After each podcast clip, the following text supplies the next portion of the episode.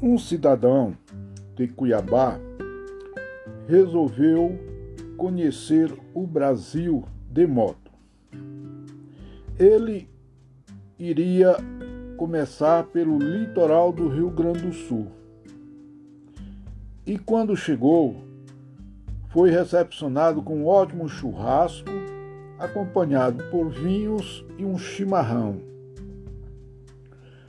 Não gostou mais por causa do, da ventania e do frio, mas que os gaúchos são muito hospitaleiros. Iniciou seu retorno da cidade de Torres. Disse que ventava bastante, que parecia muito frio e que a moto voava. Passou por Santa Catarina, onde tomou um bom caldo de cana. E no Paraná ele foi conhecer uma comida chamada barreado. Não gostou muito e seguiu em frente. Entrou no estado de São Paulo, passou por Minas Gerais, onde comeu um bom queijo e tomou uma ótima cachaça. Atravessou o Triângulo Mineiro entrou em Goiás, em Itumbiara, onde estava tendo a festa do arraial, onde é feito muitos quitutes de milho, bolo, né, canjica, pamonha, chica doida. Então resolveu sair no outro dia, depois de apreciar essas delícias, saindo bem cedo Chegando em Goiânia, resolveu ir à Trindade visitar o Santíssimo. De volta a Goiânia, parou em um restaurante, saboreou uma arroz com piqui e acompanhado com frango com gueiroba.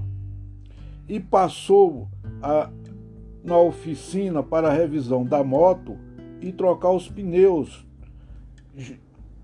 já pegou a Transbrasiliana com destino ao Bico do Papagaio.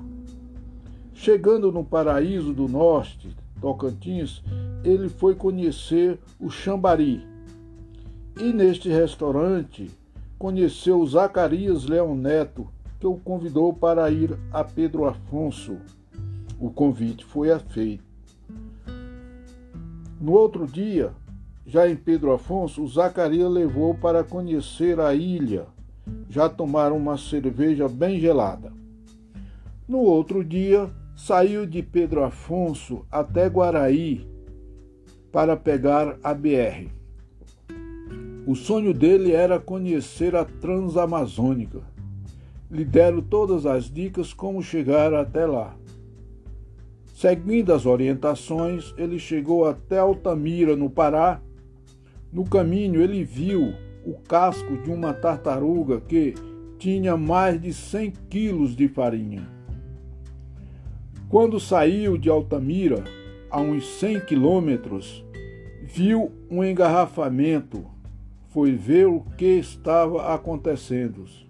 Os carros estavam parados há mais de duas horas, somente para avistarem uma cobra da altura de um Fusca atravessar a BR.